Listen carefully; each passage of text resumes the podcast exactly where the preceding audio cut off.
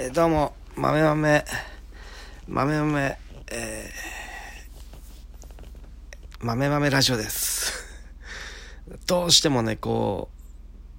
う、なんだろう、熱くなってバカバカ言いすぎて、えー配信を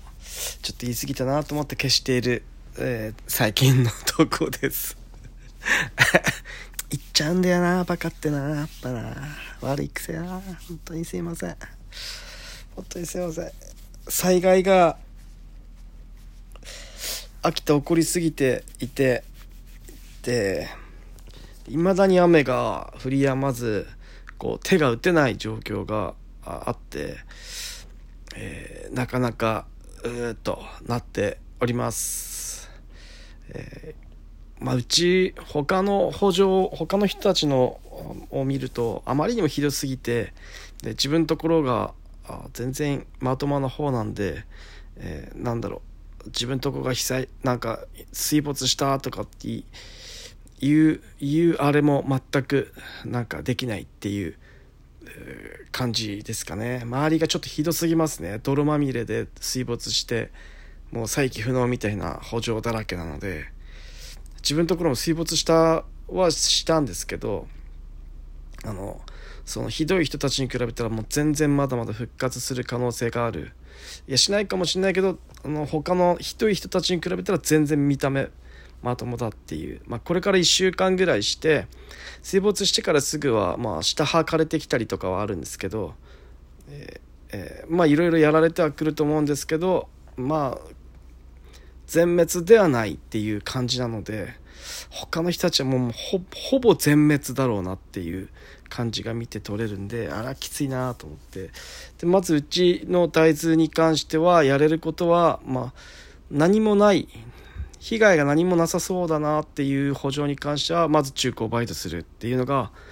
基本になります。中古をバイトする。で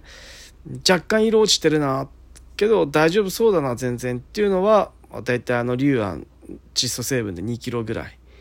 えー散布して中古バイト。でえっと黄色くなって下葉が枯れてきて、えー第一葉とかが枯れてきて枯れてきて黄色くなってその枯れ上がりがだんだん上に上がってきてるなっていうのは、えー、硫酸4キロ窒素窒素成分で4キロ散布して、えー中古バイトっていう感じで、えーあとは殺菌剤。場所によってはちゃんと殺菌剤で散布して、えー病害を防ぐ。で葉面からも根っこを傷んでるんで葉面からも尿素の散布するとかいうことで対処していくっていう感じになると思いますがあまりにも規模がひどい場合はまあそこら辺はなんかその優先順位を決めて捨てるところは捨てて、えー大丈夫そうなとこだけを拾うとか、えーあまりなんか復活しなそうなところに手をかけすぎるよりもそこに投下する肥料ダメなところに硫酸4キロずつ振るよりは、えーなんかまだまだいけるなっていうところに2キロずつまんべんなく振るとかって多分時間がもうないと思うんでそこら辺こう残った時間とこう考えながら、えーそこら辺の作業をしていくのがいいのかなと思うんですけどまあ全部なんとかしたいなっていう気持ちはあると思うんでそこら辺はもう、えー気持ちの問題になってくるんじゃないのかなと。まあ、これも一回こうこれぐらいダメになってちその窒素成分で4キロ硫酸振って復活したらああこうここまでいっても復活するんだっていうこう事例にも自分の中での経験にもなると思うんでそういったけそのこういう災害が起きてしまった時水害が起きてしまった時の対処方法として打てる手っていうのがここで確認いろいろこういろんないろいろこう試すことであこの手は有効なんだなこの手は有効じゃないんだなとかっていう。酸素剤は僕あんま酸素剤そもそも高いでしょ。でぜ全面に何十兆部とかっていう莫大な面積やってるところに酸素剤を散布するってのはまあ基本的にこう現実的ではないので、まあ、だったら中古バイトして酸素を入れてあげる方がまだまだいいのかなというふうに思って中古バイト土土をかき混ぜるっていう感じですかねっていうことになるのかなと思います。えー、日本で、まあ、基本的によく、まあ、何回もこのラジオで喋って消してる消してる内容また今回も喋るんですけどなんだろう、えー、災害が起きると必ずなんでそんなとこに住んでるの的な話があるんですけど、まあ、そもそも災害起きないところ日本じゃない。日本では災害起きないようなところないんで、まあ、津波が起きて海辺になんで住んでんのって言われるし平地は平地っていうのは平らってことは大体川が氾濫したからこそ平らになってるわけで土砂がきれいに水でまんべんなく平らになってるんで平野が存在してるわけで。平野っていうのはその大きな川が周りにあったり扇状地だったりして、まあ、水害の水の通り道が通り道のすぐそばだったりするんで水害に遭う可能性があるの平野。でそれ平野以外は山毒なんで土砂崩れの災害に遭う可能性があるっていうんで基本的には日本どこに行ってもあの災害に、えー、見舞われる可能性があるんでなんでそんなとこに住んでるのみたいなことを言う人はちょっとなんか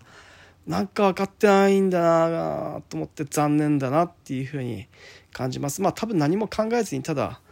その感情イライラした感情を吐き出したくてそういう言葉を言ってるだけだと思うんで何も考えなしに言ってるだけだと思うんであんま気にはしてないんですけどあのそういうふうに言う人が周りにいる時の対処として、えー、日本はそんなところはそんな何も災害が起きないところなんてないんだよっていう感じですかねむしろそういうとこがあるとしたらそこは人が密集するんで土地の値段がめちゃめちゃ高いとか人混みが多すぎて人口密度が高すぎて逆に生活しづらいとか物価が高いとかいろいろこう問題があるのあるんだ何かしらの問題はあるんだと思います。でそもそもそのと人はそのそういう問題みたいなものがなんか平均化されるようにするじゃないですか。平均化されるようなとこに住むじゃないですか人ってみんな。と何て言うんだろう。例えばこう自分のお金に見合うぐらいの遠さの自分の職場からの遠さのとこに住むとか。それなりにみんなこうなんだろう。無理して住めるわけではない。金がなくて仕事しない人が都心の一番いいとこに住むなんてまずないと思うんで。だからそのでその都心のいいとこに住むっていうのは結構仕事ハードハードな仕事してる人たちなのでまあ、いいとこに住んでる人ってのはもう基本的にハードな仕事してるとかそうじゃない人もいると思うんですけどそういう人はもう本当に何だろう意識するほどでもない一握りの人たちだと思うんで基本的にはみんな一生懸命働いてそれなりにいいとこ住んでるかまあそこそこの稼ぎでいいから遠いところに住んでベッドタウン遠いところに行って、まあ、始発の電車で乗って座っていければいいかなぐらいの通勤1時間半かかってもいいやぐらいの感じでいるとかなんかそれなりにみんなこういろいろこうストレスの一番自分の中のストレスバランス取れるようなところに住んでいるからまあなんかあんまりなんかなんだろうそんなに偉そうにするようなことってないんだろうなと思います。なんだろう。なんかねうちの会社とかの会社の中でもこう偉そうにこう言う言う人たちがいるわけですよやっぱり、まあ、うちの代表もそうなんですけど。偉そうに。いやいやいや。お前そんなこと偉そうに言ってるけど別にキーエンスに勤めてるわけじゃねえじゃんとか。あら三菱商事とかに就職できてるわけじゃないじゃん。この田舎のこのクソ田舎のこのクソ農業法人ので働くぐらいがうちらは関の山でしょっていう。どんだけ偉そうにしたところで、まあ、うちらはこんなもんだよって。この田舎でこの田舎のこのこの海外でしか生きていけないぐらいのなんだろうなそのあのなんなんなんだろう、まあ、大してみんな優秀じゃねえよっていう。大したことねえようちらうちら大したことねえよっていう。だからあんまりあんまりこう偉そうなこと言うのやめようぜみたいなことはやっぱねやっぱ思うわけですよ。だってそんな偉そうに言って優秀なんだったらなんで総理大臣やってないのとかなんで弁護士やってないのとかあるわけじゃないですか。それをしてなくてこのこの田舎でこの農業法人でアクセクいまだに第一次産業とかやってるってことは、まあ、その程度のうちらのレベルの人間だってことじゃないですか。まずそれをねみんなで受けけ入れようよってあの 僕は思うんですよねその中でやれることうちらがうちらがうちらのレベルでやれることを、えー、一生懸命頑張ろうじゃんっていうえー、ことだと思うんですよね。なんでなんかねあんまり、えー、周りをこう岸田の野郎みたいなことを言わずに、えー、自分のやれることをしっかりやっていこうよっていう感じをねなんか思うわけですよ。いやでもちょっと秋田なんか災害ひどすぎますね。なんかね。ちょっとかわいそうだな。なんか水が引けてみんなこういろいろこうもうひどいんですよ。もう本当に床上とかもう半端なくてもうほとんど家の中のもの使い物にならないみたいなのがあの秋田秋田の中心部でそうなってるって多分えぐいんですよね。本当にえぐいと思うんですよ。でその中で今日も土砂降りがちょっと何時間か降っただけでまだ水がある程度引けてない状態で降ったもんだからすぐこう氾濫また氾濫するみたいなことが起きてて。しかも今土が緩んでる時にまた降ったもんだからあの国道にすごい土砂が崩れたりとかして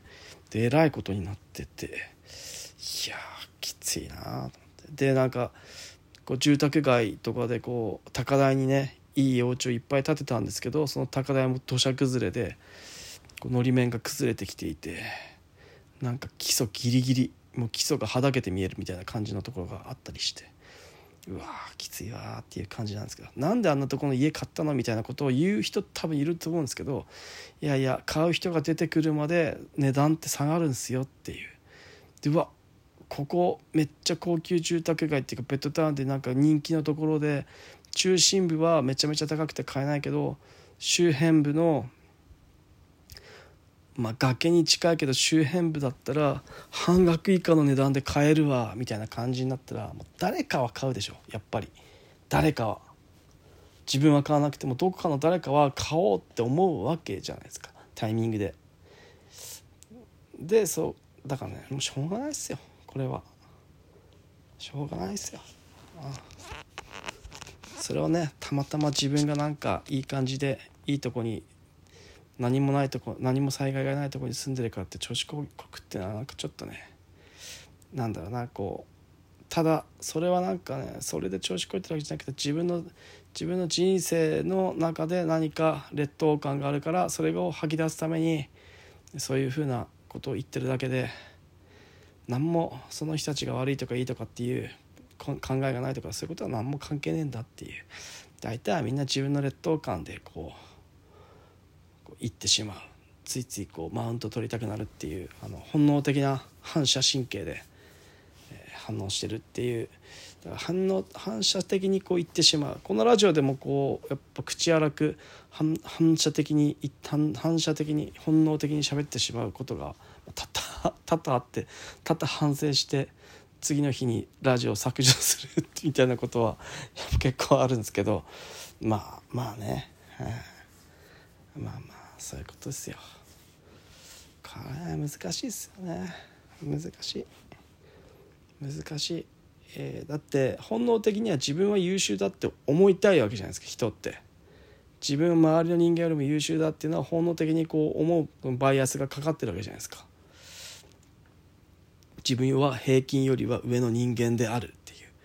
バイアスがかかり続けてる中でそうじゃないそうじゃないって自分にこう言い続けなきゃいけないっていう。このこのなんだろうこのこのな何地獄っていうんですか？これ。なんか積み上げた石ころを鬼に蹴飛ばされるみたいな。あのそれを延々繰り返さなきゃいけないっていう。それでもまた積み上げなきゃいけ積み上げないといけないっていう。積み上げ続けなきゃいけないって。あれは昔自分はバカだと思ってそれしバカだと思ってたんですけどそれをし続けなきゃいけないですね人ってね。じゃないとすぐ何なんかこう闇落ちしてしまうまあ、闇落ちしたらしたでまあいいのかもしれないですけどね。それが人だんだって。それが人間なんだったら なんかもうみんなで闇落ちしようぜみたいな感じになるのかもしれないですね。あのアメリカのあのゾンビタウン雰囲気見てると。もうラリってわけわかんなくなってアル中になってドラッグになってわけわかんなくなったらもうなんか人生何も考えなくてよくなるんで それは一つのこうゴールゴールになってるんだろうなと思うと何何かこう複雑な気分を感じざるを得ないっていう。まあでも生きるってのはやっぱね最後最後なんかこうももがいてあがいてっていうのでうわやりきったっていうことだと思うんですよね。やっぱ自分でどんだけ自分で意思決定して生きてきたかっていう気は僕は僕は僕のタイプなのかも分かんないですけどねなんか。どんだけ自分で意思決定したか自分の思い通りに生きたかって自分がこうしたいと思ったことをやってきたかっていうことのことをずっとやれてるかやれてないかっていうことがちょっとね自分の幸せに幸せっていうか自分あ生きてるな幸せ、まあ、生きてるな自分みたいなこととつながるんじゃないのかなと。やっぱ命令され続けて人の人のなんかこう人に他人に影響され続けて生きるっていうのはやっぱ耐えられないですもんねやっぱね。自分は。右のものを左にやってお金もらうみたいなのはやっぱ耐えられないですもんね。やっぱなんか何かしら自分で考えて何かしらなこう新しい発見みたいなものを自分で気づきがあってでそれで何かを形にするみたいなことをしたしたいっていうのがあるあるんで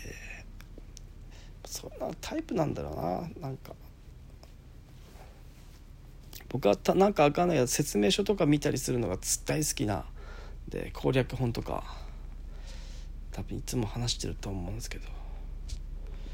そういうの読みたいんですよね。読みたいタイプなんですよね、説明書とか攻略本とかゲームとかもですよ。それに喜びを感じるんですよ。だからもう僕小学校の頃ファミコンのなんか例えばソフト買ってもらってで、まあ、車で帰る帰るじゃないですか。あのおもちゃ屋さんから家に帰る途中にゲームできないけどその車の中で小学生の僕は説明書を食い入るように見るっていう読むって読み込むっていう説明書読み込んであのあの時間がね僕は死ぬほど幸せだったんですよね。だから僕はそういうのがなんか幸せなタイプなんですよね。だからでそれを現実で試すっていうことが好きなんでもともとそういうタイプなんですよね。だからそういうのに感動感動っていうかそういうのでそういうので快感を覚えて前に進むタイプ。なんだろうなっていうのがあるんで今大豆とかを任されてそうやってやっていけてることが多分自分にとっては幸せだっていうのはそういうことですよね。だから別にそれが大豆じゃなくても他の仕事でも何かこう自分でこう勉強して、えで会社で何か取り組みをしてで形にしてうまくいったとかうまくいかないとかっていうのをこうああだこうだ考えてるのが楽しいんでしょうね。多分そのレベルと今の自分のやってる大豆が多分ねマッチしてるんだと思うんですよね。これが例えば超難しい科学とか物理学とかの最先端とかだと自分はさっぱり分かんないんでそういうことをこうなんか勉強してやろうと思ってもでさっぱり分かんないんで楽しみを感じられないわけじゃないですか。だからその大豆の栽培が多分自分自分のレベルに合ってるんだろうなっていう大豆栽培するぐらいの能力。が自分の能力に合ってるんだろうなっていうのはちょっと感じますそれ以上難しい作物だからトマトとかもしかしたらああいうああいうなんか難しいなんか面倒くさそうな施設園芸とかの超細かいなんか管理しなきゃいけないのとかはもしかしたら自分は向いてないかもしれないですよね。もうちょっと不確定要素が満載な方が 僕の場合はなんか向いてるのかなというふうに感じます。だから路地路地とかでこうわちゃわちゃして何が起きるか分かんないみたいなのをこうこうよよよなんかこう予測しした雰囲気気になって当てていくみたいなのがめちゃめちゃこうそれが当たった時の気持ちよさみたいな。まあだからちょっとゲーム性みたいなものが僕大好きなんだろうなってそういうギャンブル的な要素が。だから僕ギャンブルにはまると思ってるんで僕はギャンギャンブルみたいなもの一回もやったことないですよね。だからパチンコとかああいったものは自分の金でやったこととか一回もないですね。友達の玉もらったりしてやったりスロットとかもしましたけどまあそれも10分とかぐらいですよね。そんな一日握り浸ってやるみたいなことは一回もしたことないんでああいうのハマったらもう抜け出せねえだろうなって思うのには手を出せないみたいなのはあります。多分。これは自分でいらんなんか何かしらのものに執着してしまうっていうハマりハマりすぎてしまうっていうのがあると思うんでそういうものには手を出さないようにしてるっていうのはあるけどタバコとかね。タバコとか。お酒は一時期ハマってしまったけどそんなに強くないんでアル中にはなれないっていう感じですよね。アル中になるのにもやっぱアルコール強くないといけないらしいですもんね。やっぱね何あのね酒よくてアル中になれないっていうね。酒が アル中になるにも資格がいるっていうのはちょっと面白いですよね。酒強くないとアル中になれないっていう。さ酒強い人がやっぱアル中になるしで酒強い酒が強いからどんどん飲めるようになって飲めば飲むほどささアルコールはアルコールに強くなっていってさらにそのだからこそアル中になっていくっていうね。やめられないっていうね。飲んでも飲んでも飲めば飲むほどアルコールの場合強くなっていくから。耐性を経ていくっていう。で耐性を得れば得るほど、えー、もう元には戻らなくなるっていう。体がアルコールがあることを前提に体の仕組みが正常に動くようになってるからアルコールが抜けた時にまともなまともに体が体が精神が動かなくなって、えー、離脱症状ですか。ですぐアルコールを入れないと体が持たないよっていう信号が送られて永遠アルコールやめられねえみたいなことなんですかね。ちょっとよく分かんないけど適当に言っちゃったけど。まあそんな感じなんだろうなと思うと。アルコールアルチやべ周りにいますけどアルコールにやられてる人はやばい。もう手震えてたりさ。なかなか見てらんないですよ。まあ田舎なんで多いっすけどね。多いっすけどね。友達の父ちゃんとかもすごかったもんな。肥料運びに行ったりお米とかをこう受け取りに行ったりとか収穫して収穫してこう選別したお米をあの僕は農協の住宅でこう取りに行ったりいろんな家家にね農家さんの家にお米をこう預かって預かる運搬する仕事をしてたんですけど友達の家とかに行くとね友達の父親父ちゃんがねもうちょっとアル中だったんですけどねもう亡くなっちゃったんですけどこうどぶろくを一升瓶のどぶろくを持ってきて「おい飲め」っつって「お前にやる」っつって 渡されるっていう。飲んだことはないですけどね。飲んだことないからどぶろくかどうかもわからないですけどね。多分どぶろくだと思うんですけど完全に違法なんだと思うんですけど。まあ開けてないんで本当にそれがどぶろくなのかどうかわかんないですけど、まあ、そのまま捨てましたけど。まあねやべっすよね。マジで。なんかねアル中のアル中ってなかなかこう体悪くなんない。結構長引くですよね。結構アル中になってからも結構長く生きていけるじゃないですか。僕あれがきついなと思って。すぐ体の具合悪くなるんだったらこうもう医者に入院するとかでもう隔離されて酒飲めない状態になってもしかしてこういい方向に向かうかもしれないですけどアル中の人ってな結構丈夫なんだよな。なかなか体壊さないからずっと飲み続けられるっていう。でも永遠抜け出せなくなるっていうあの感じがなんだろうな。やっぱなきついなっていうふうに思います。年々会うたびに顔の色がすごい色になってる人たちとかもう赤黒いみたいな顔してる人たちとかもいるんでうわーって思いながらもこうやって人が生きていくんだなって思うとなかなかちょっと昔はねこうただ単に蔑んでたんですけど今はねちょっとこうじゃないと自分のことを制することができないんだろうなっていうふうに思って。アルコールをいっぱい摂取しないと自分自身みたいなものを落ち着けることができないんだろうなっていうふうに思ってそれはそれできつい人生だなっていうふうに思って、えー、ちょっとこう、まあ、だから何が何をしてあげようとかって思わないですけどね。まあね、まあ、それは僕の僕それは僕は僕の人生を生きなきゃいけないので僕は僕の人生それなりに大変なのでなのであんまり人に構ってらんねえっていうタイプの人間なんでちょっとそこら辺は非常になって、えー、あれなんですけど。いやいやあれ中なかなかきついっすね。隣のおっさんとかも手振るってますもんね。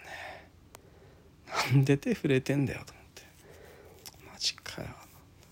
まだ60なのに。頼むぜ。思いますよねあということで、えー、明日からついに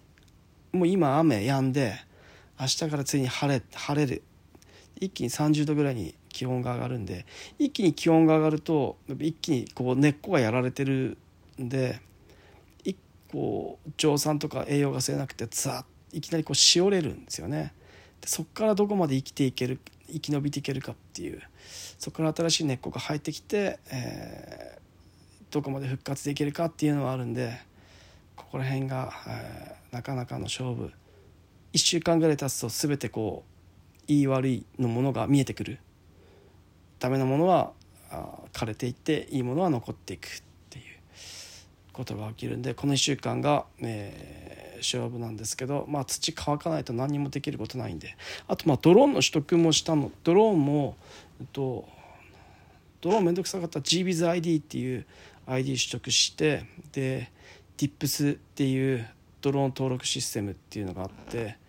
そのドローンのその申請とかドローンナンバー取らなきゃいけないんですよ。買ったドローンの製造番号とか自分たちの会社の情報とかをそのインターネットでネットでドローンの登録システムみたいなのが国土交通省のそのサイトがあってそこで登録して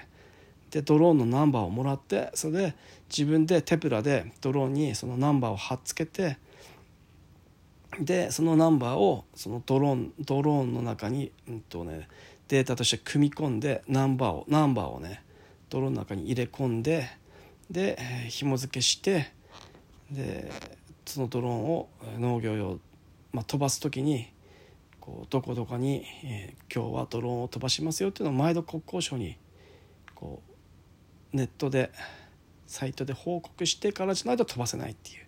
その申請みたいな、まあ、車のナンバー取るのと一緒でドローンもナンバー取ってナンバー貼っつけないと飛ばせないよっていう、まあ、車もナンバーとつけないとあの走られ走らせられないっていうのと一緒で。でそこら辺の登録はもう結構すぐすんなりいってそれが1ヶ月ぐらいかかるって言われたんですけどなんか分かんないけどいい感じで早く進んで多分今なんかあんま登録する人がいないのかな。みんな多分農家だと冬にあの冬に春とかに多分物買ったり冬に物買って春に届いて登録申請とかっていう風になるんで多分そこら辺がそこら辺がね一番忙しいと思うんですよね。1月2月3月4月とかが多分すっげえ忙しい。登録とかがめちゃめちゃいっぱいになると思う。今多分暇なんでしょうね。すぐ来ましたよ。あの GBizID っていうあのネットで自分たちの会社をなんかなんかね自分たちの会社の証明書みたいなやつをネットでその証明書を発行するっていう ID 自分たちの会社の ID その ID を持ってることで、えー、国とかの補助金とか市とかの補助金をそのその ID でネットで簡単に申請できるようになる。書類がいらないみたいな。でその ID 取ってで国交省のドローンのサイトに飛んでその ID を使ってその GBizID っていうのを使って国交省のドローンを登録すると素早く登録できるみたいな。個人はマイナンバーカードで登録すればすぐ登録できるみたいなんですけど。まあ紙の書類とか一切なく家で全て完了する。メールのやり取りで完了するんでめちゃくちゃいいです。手数料とかもその場でカードでカードでネットでカード決済で手数料とか事務手数料とか払えるんで。ですぐナンバー送られてくるっていうめちゃくちゃ楽な感じなんですけどこれはなんだ70代とかの人たちにできんのかなっていうこの農業の平均年齢世代ドローン買ってもそれを申請することができるのかなって。毎回飛ばす時にネットで申請して飛ばすことができるのかなっていうめちゃめちゃ不安な大丈夫かよと思うんですけど、まあ、だからこそそれを僕らがそのそういう仕事を取っていくっていう年配の人たちからっていうことが今後行われてくるんじゃないかなと思っております。以上「豆豆ラジオ」でした。じゃあねまたね。バイバイ。